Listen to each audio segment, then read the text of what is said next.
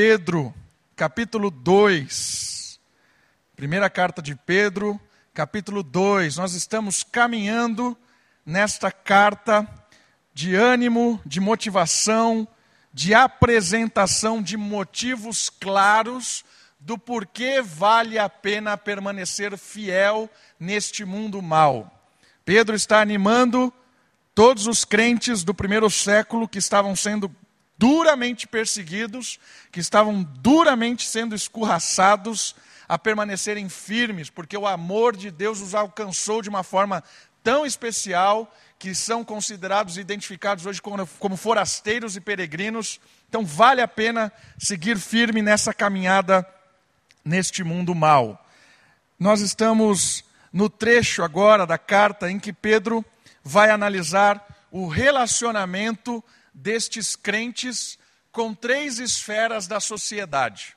Semana passada a gente comentou a respeito dos santos procedimentos, que é a introdução de Pedro a essas três esferas da sociedade. Ele fala que o cristão deve ser alguém que tem procedimentos, atitudes santas. Ele foge do pecado e atua na sociedade de uma maneira correta, íntegra, transparente, honesta, certo? Foge do pecado e atua de uma forma cristã. E agora Pedro vai falar especificamente destas esferas sociais. Ele começa vai começar falando do relacionamento do cristão, da igreja, da comunidade cristã com o governo, com o, o, o, Estado estabelecido, com os líderes. Pedro usa ali o exemplo do rei ou do imperador, e isso vai encaixar no nosso sentido da, da política estabelecida. Depois, logo em seguida, Pedro fala da esfera relacional de trabalho, da atuação nossa do dia a dia, como trabalhador, como empregado, como funcionário, como alguém envolvido na sociedade. Em última instância, a esfera que Pedro trabalha é a esfera familiar. Então, o relacionamento do crente com o Estado, relacionamento do crente com o trabalho, com o seu, relacionamento interpessoal e, a última esfera, o familiar. Certo? Então, nós vamos entrar hoje nessa parte em que Pedro vai falar como o crente deve lidar com aquilo que eu gosto de chamar de autoridade delegada. Por que autoridade delegada? Porque aprendendo um pouco da teologia bíblica, e a gente vai ver daqui a pouquinho um texto de Paulo que fala claramente sobre isso, toda autoridade ela procede do alto. É? O próprio Cristo disse isso. Quando Pilatos o questiona, quando aquele diálogo de Pilatos com Cristo, Cristo diz para ele: toda a autoridade que você tem lhe foi dada, lhe foi concedida, veio do alto. O que, que Cristo estava querendo dizer? Que apesar do homem administrar o mundo, apesar do homem ter autoridade cuidando das coisas, seja ela qual for a autoridade, não existe nenhuma autoridade que esteja contra a vontade de Deus. O Deus da Bíblia é um Deus soberano, absoluto.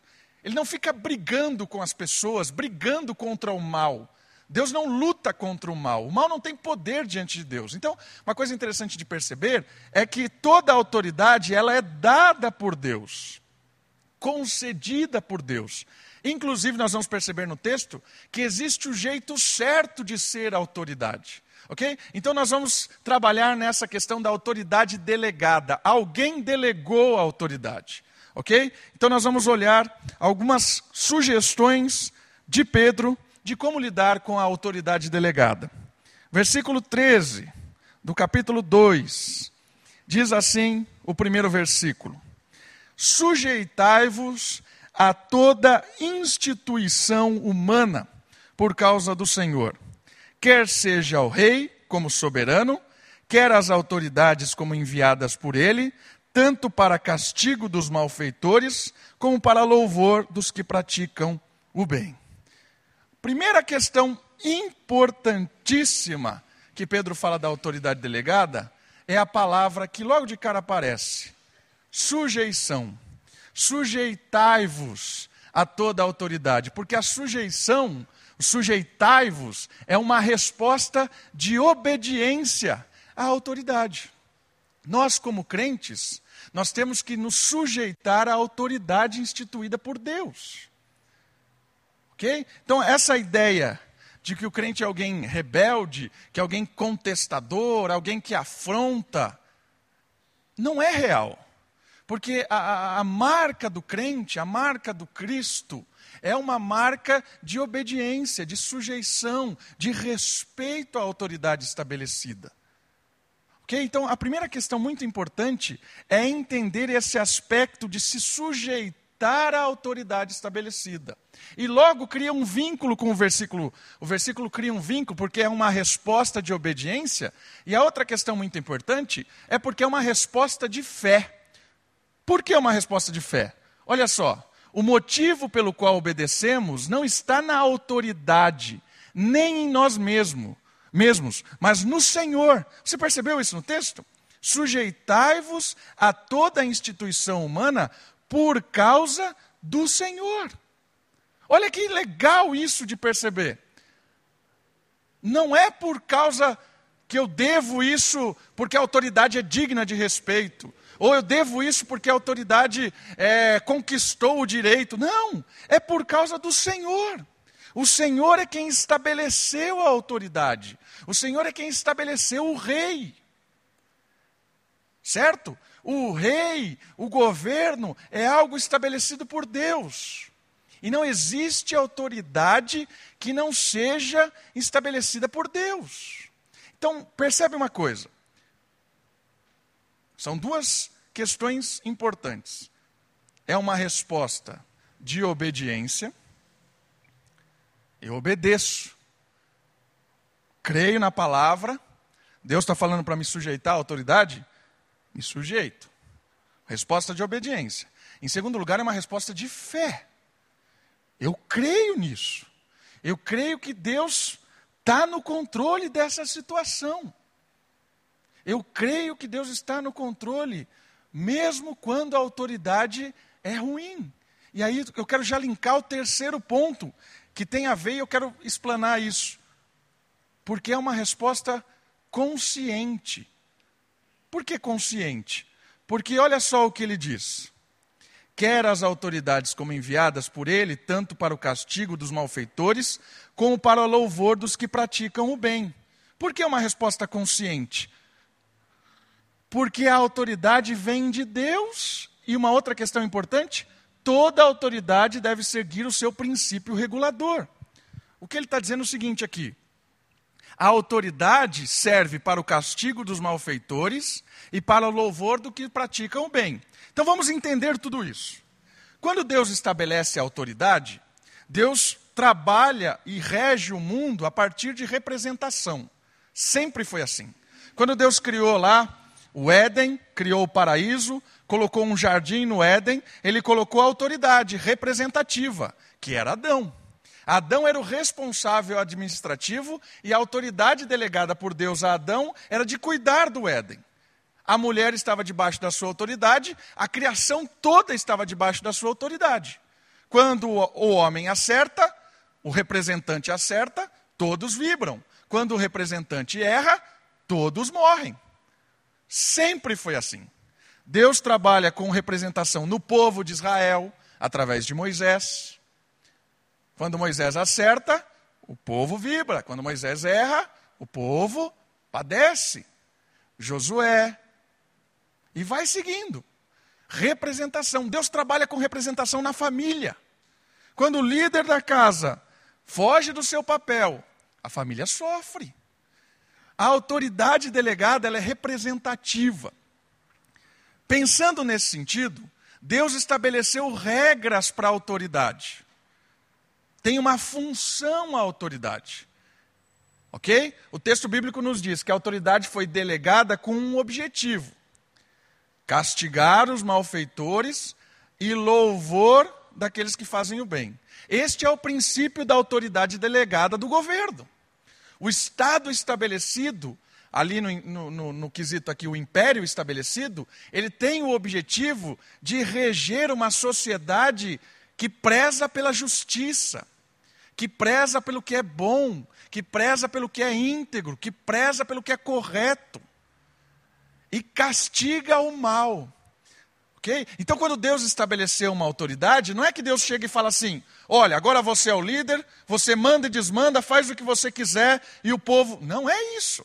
Deus cria um padrão de autoridade. Moisés, você deve ser assim, assim, assim. Adão, você deve ser assim, assim, assim. Fazer isso, aquilo, aquilo outro. Pai, homem, marido, você deve ser assim, assim, assim, aquilo outro. Rei, presidente, imperador, você deve fazer assim, assim, assim e assado.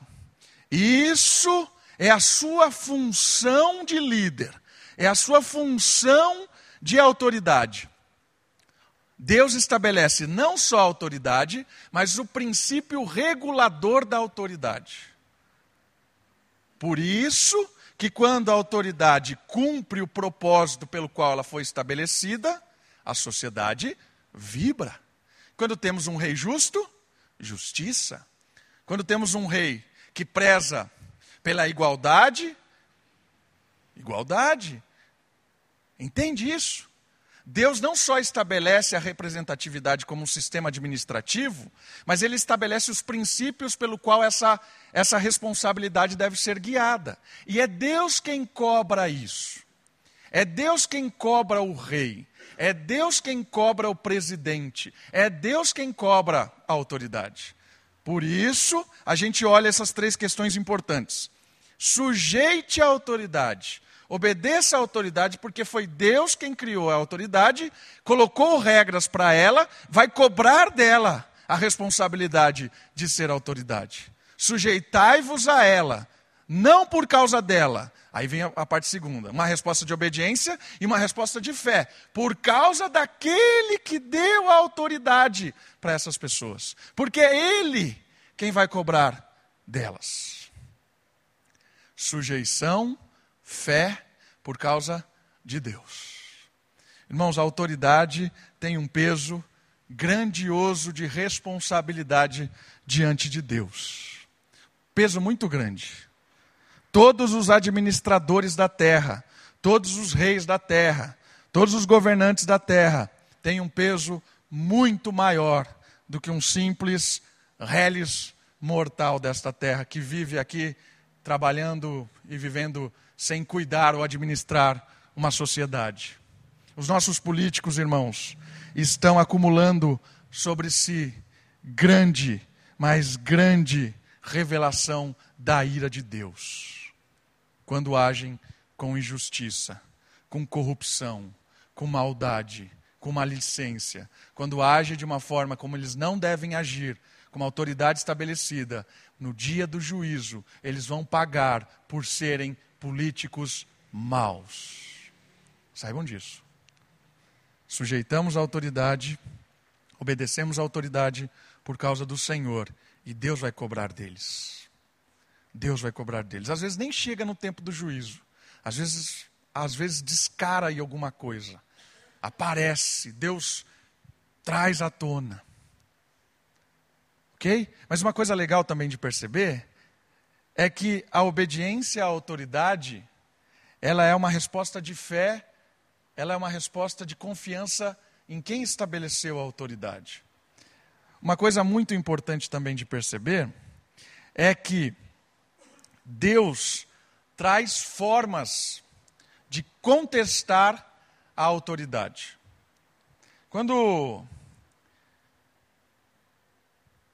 Jesus é questionado se deveria pagar ou não imposto, pergunta-se para Jesus: é digno pagar imposto? E aí era uma pegadinha, né? Porque se Jesus diz é digno pagar imposto, o povo que é explorado ia ficar revoltado com, com Jesus. Se ele diz que não, não é digno pagar imposto, ele ia morrer nas mãos ali do império que cobrava o imposto. Então armaram uma sinuca de bico para Cristo. Mas a resposta de Jesus, ela é impressionante, porque ela revela a responsabilidade da autoridade e ela revela a responsabilidade do povo submisso à autoridade. Quando Jesus pega a moeda, ele me fala: "Me dá uma moeda". De quem é a face que está na moeda? De quem é a face? Ah, de César, do imperador. Sim, é de César.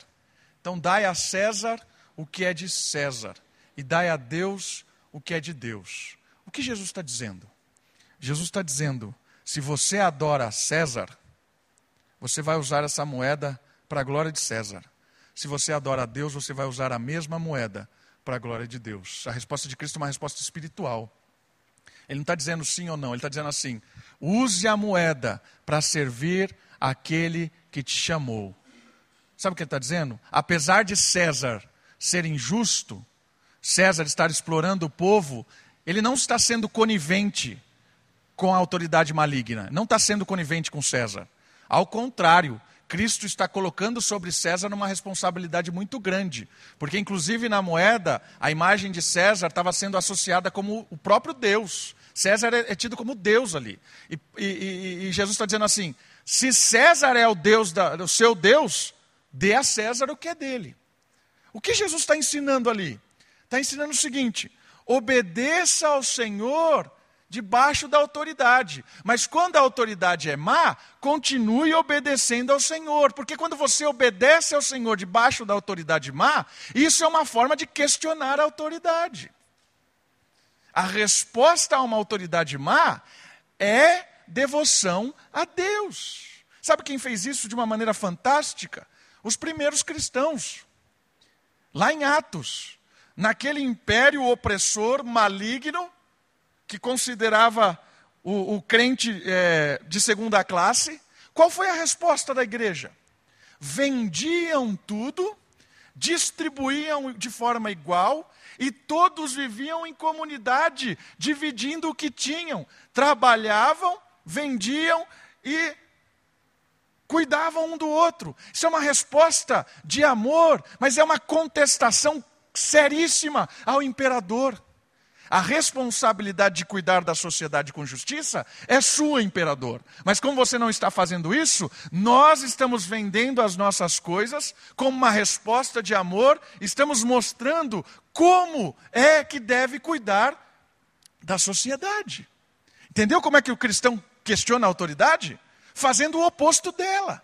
Não chutando e quebrando todas as coisas crente não vai quebrar as coisas, mas o crente vai agir com justiça. Quando o crente age com justiça, ele quebra a autoridade. A autoridade do império ficava louco com os crentes. Esse povo terrível, como é que eles sobrevivem? César Nero quis matar os crentes. César Nero tacou fogo em Roma e depois botou a culpa nos crentes. Por quê? Porque é um povo que a gente quer matar e não adianta. Um pai da igreja disse que os, os cristãos, quando morriam, brotavam dois outros. Né? O sangue dos crentes era o alimento que brotava outros. Não adianta matar. É igual formiga, não adianta. Ah, surge formiga, não adianta. Os crentes eram assim. Porque faziam o que era bom e reto diante da autoridade. Isso é uma afronta para a autoridade e isso é um acúmulo de justiça para a autoridade. Como é que nós lidamos com o governo mal que a gente está inserido? Primeiro ponto, não seja mal. Como é que eu reajo e questiono um governo ímpio? Seja crente. Injusto, seja justo. Corrupto, seja íntegro. Isso é uma afronta. No Brasil, no país do jeitinho, tudo dá um jeito, onde a lei de Gerson impera, né? tudo dá um jeito. No Brasil, o crente que age com integridade é uma afronta. Uma afronta. Você não fura fila? Não, não fura fila. Como não fura fila? Não, não fura fila. Caramba, mas todo mundo está pulando. Não, não foram. Caramba. Você paga, paga o imposto? Pago, pago, o imposto. Isso é absurdo. Né? Pago, pago o imposto. É absurdo. Pago o imposto. Você fa faz, faz. Não acredito. Você não para em, em, em, lugar proibido de estacionar? Não, não paro.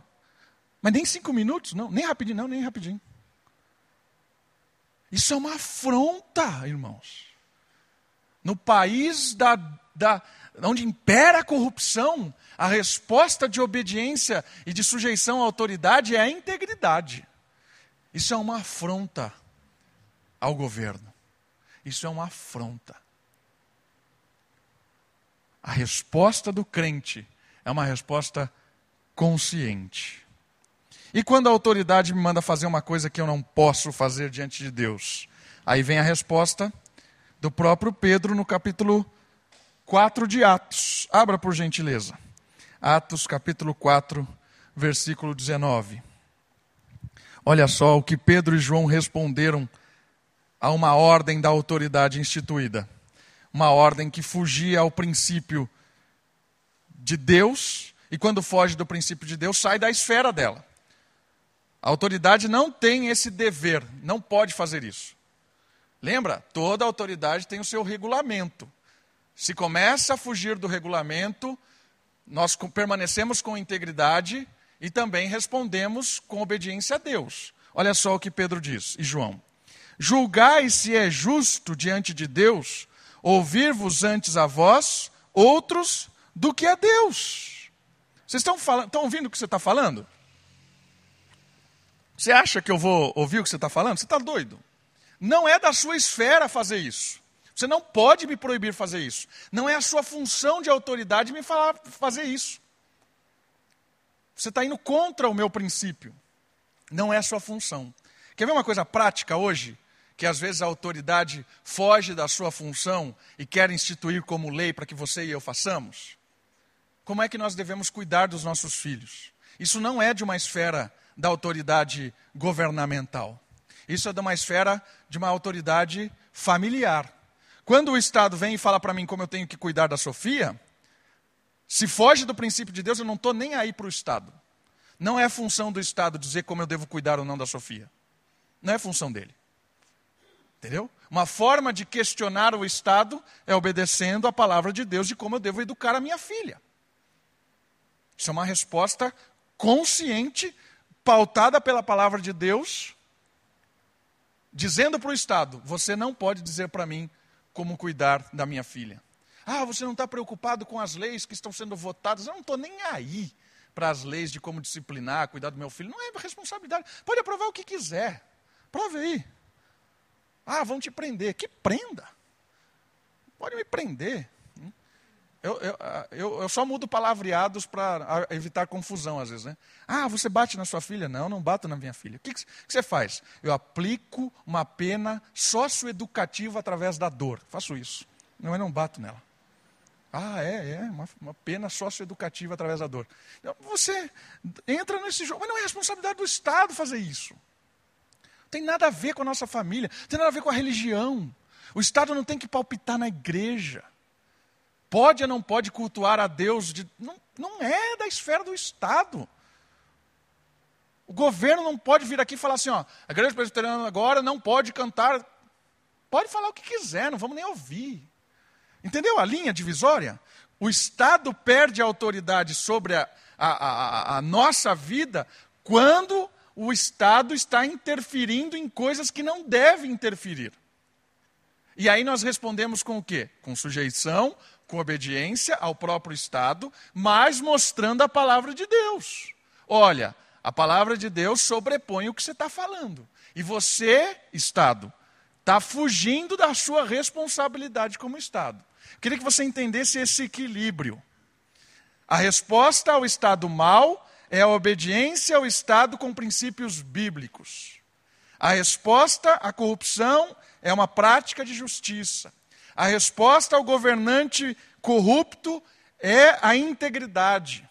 E a resposta a uma ordem estatal contrária à palavra de Deus é instruí-lo através da prática do bem e mostrando a ele que isso não é da esfera dele.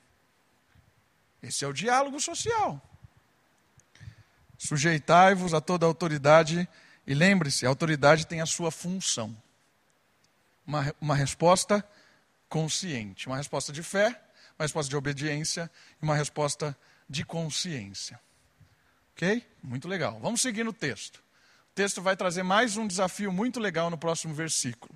uma resposta de amor. Vamos lá, volta comigo, por gentileza. Em 1 Pedro, capítulo 2, agora é o verso 15. Na verdade, o 14, né? Não, 15. Porque assim é a vontade de Deus. Olha qual é a vontade de Deus. Que pela prática do bem, façais emudecer a ignorância dos insensatos, como livres que sois, não usando todavia a liberdade por pretexto da malícia, mas vivendo como servos de Deus. Uma resposta de amor, principalmente a uma autoridade má, é algo que cala o mal. Creia nisso. Eu escrevi grande porque eu estou falando para mim mesmo. Essa semana, várias vezes, eu tive que falar para mim mesmo: creia nisso. Responda o mal com o bem. Várias vezes. Até eu disse para Kate na cozinha, uma hora que a gente estava conversando: eu preciso crer mais naquilo que eu tenho pregado. Né, então eu fiz ênfase ali para mim, irmãos. Eu fiz amarelinho, caixa alta, porque eu tenho que crer nisso. Eu tenho que crer que a resposta ao mal, todo o mal, é a prática do bem. A resposta a toda a esfera de maldade, seja ela de qualquer tipo de autoridade, ela é a prática do bem. E o desdobramento disso é fantástico, porque ela faz emudecer a ignorância dos insensatos. Quem são os insensatos? Insensatez quem trabalha muito com insensatez é o livro de Provérbios. Insensatez é aquela pessoa que tem o coração voltado para si só, entregue ao seu próprio coração. Ele reage com seus próprios interesses. Ele age de uma maneira impulsiva, completamente insensato. Ele age ah, como um louco. E aí o texto bíblico está dizendo assim: a prática do bem é uma resposta que faz o insensato, o louco, na sua própria ignorância, ficar mudo, espantado. Você reagiu assim? Eu fiz tudo isso contra você e você está quieto? Cala. Às vezes, vibrando com tanta maldade e de repente se cala diante de uma, vida, uma vibração fútil. Irmãos, isso aqui é fé. Isso aqui é fé.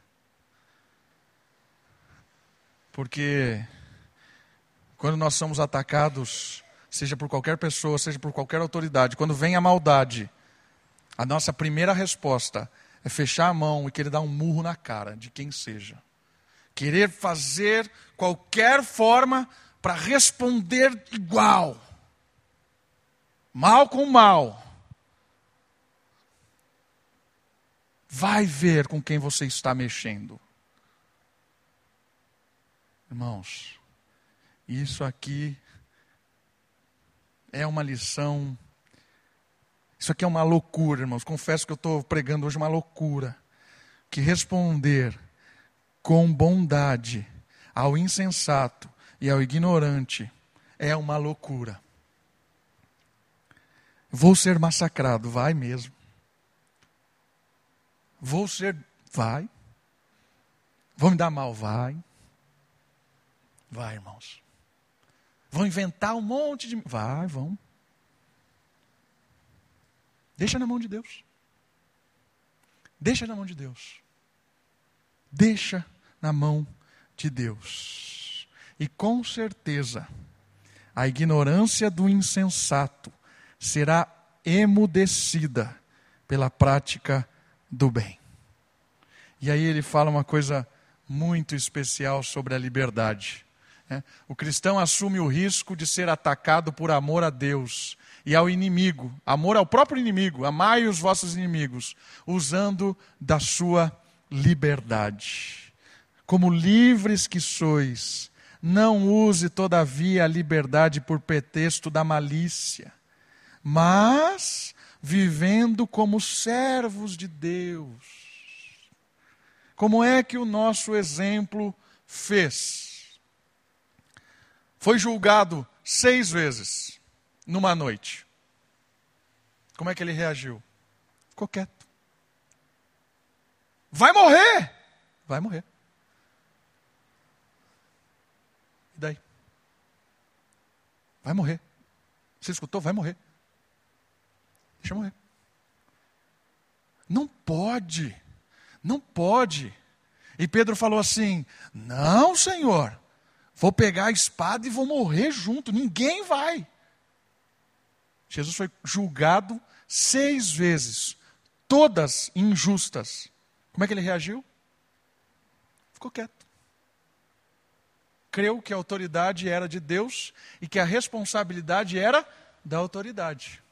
O sangue de Cristo recai como responsabilidade daqueles que o acusaram, daqueles que o condenaram, daqueles que o sentenciaram. Jesus poderia se livrar da injustiça? Claro que poderia. Jesus era Deus. Jesus é Deus. Está julgando errado? Está julgando errado. O que Jesus pode fazer? Dar um raio? Podia. Tuf, acabou. Raio. Inclusive, tem um, texto, tem um texto apócrifo que conta a história de Jesus quando ele era criança, que é muito louco. Né? Jesus era muito doido naquele livro. E é um apócrifo. E ele conta que Jesus quando estava brincando, teve um cara mal que pegou um passarinho, matou o passarinho. Jesus ficou indignado, ressuscitou uma, um passarinho e jogou um raio no cara. E uma loucura assim. Jesus era doido nesse livro. Mas Jesus não age assim. Jesus não age assim. Jesus fecha a boca e continua com a prática do bem, da integridade, do amor caminhando para a morte. E morte cheia, cheia de maldade e de mentira. Não é o rei dos judeus? Não é? Deu uma coroa ao rei dos judeus. Deu uma coroa. Pegaram a coroa de espinho e cravaram na cabeça dele. É o rei, olha o rei que bonito. E Jesus quieto. despido, humilhado na cruz, completamente desfigurado, o Filho de Deus, o nosso Rei, foi obediente até a morte morte de cruz injusta. Então você está falando assim, obedecer à autoridade, para quê? Tolice. Toda a atitude de Cristo olhada, vista por olhos humanos, é tolice. Não exigiu seus direitos, não questionou, conversou, apresentou as suas, as suas coisas, disse a verdade, mas deixou na mão de Deus. Reagiu com bondade. Irmãos, esse é um exemplo maravilhoso e muito muito contrário ao que a gente ouve hoje. E muito contrário ao que a gente vê acontecer. Quer ser um crente de verdade, reaja com bondade e amor a toda a autoridade. Isso vai emudecer os insensatos. Por último, último versículo uma resposta honrada. O versículo fala: Tratai todos com honra, amai os irmãos, temei a Deus, honrai o rei. Três palavras como respostas práticas: amor, temor, honra. Honrar, temer, amar. Características do Filho de Deus. O Filho de Deus honra todas as pessoas, não importa quem sejam.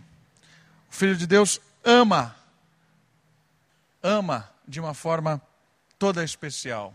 O Filho de Deus teme ao Senhor. O Filho de Deus honra a autoridade estabelecida. Quero terminar falando do temor a Deus. Temor a Deus é uma das coisas mais esquecidas da igreja contemporânea. Vivemos uma vida que não tememos a Deus. Deus virou, na maioria das comunidades ditas cristãs, um mero Papai Noel.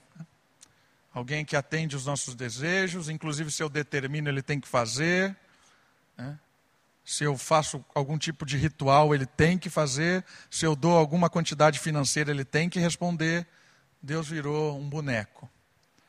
Não entenda Deus assim, porque o Deus da Bíblia não é assim. O temor é uma palavra que tem a ver com medo. Temer a Deus é tremer diante de alguém justo, que retribui os seus filhos com justiça. Caminhai esta vida com tremor diante de Deus. Mas eu queria encerrar essa resposta à autoridade com o desafio de desenvolver temor a Deus no nosso coração. Tenha medo de Deus. Tenha medo de Deus, como um Deus justo, santo, íntegro. Tenha medo. Não só medo. Né? Ame a Deus. Né? Tenha um aconchego, experimente do amor de Deus. Essa é a importância do equilíbrio dos atributos de Deus. Quando a gente só vê o atributo de amor, a gente entende que Deus é como um Papai Noel. Quando a gente vê só o atributo de temor, a gente até foge de Deus. Ah, e agora o que será de mim? Aí é o equilíbrio. Eu estou chamando a sua atenção para o temor hoje, porque eu acho que às vezes está desequilibrado. Nós estamos tendendo a olhar Deus só na esfera do amor. Acho que a gente precisa voltar para o equilíbrio e ver o atributo de um Deus que é fogo consumidor, como diz o, o, o texto de Hebreus. Temer a Deus, porque todos nós prestaremos contas como autoridade estabelecida ou como sujeito à autoridade, prestaremos conta ao Criador e o instituidor das autoridades. Vamos orar? Lembre de orar pelas autoridades estabelecidas neste momento da sua oração final. Vamos orar. Deus abençoe a todos nós. Ore ao Senhor.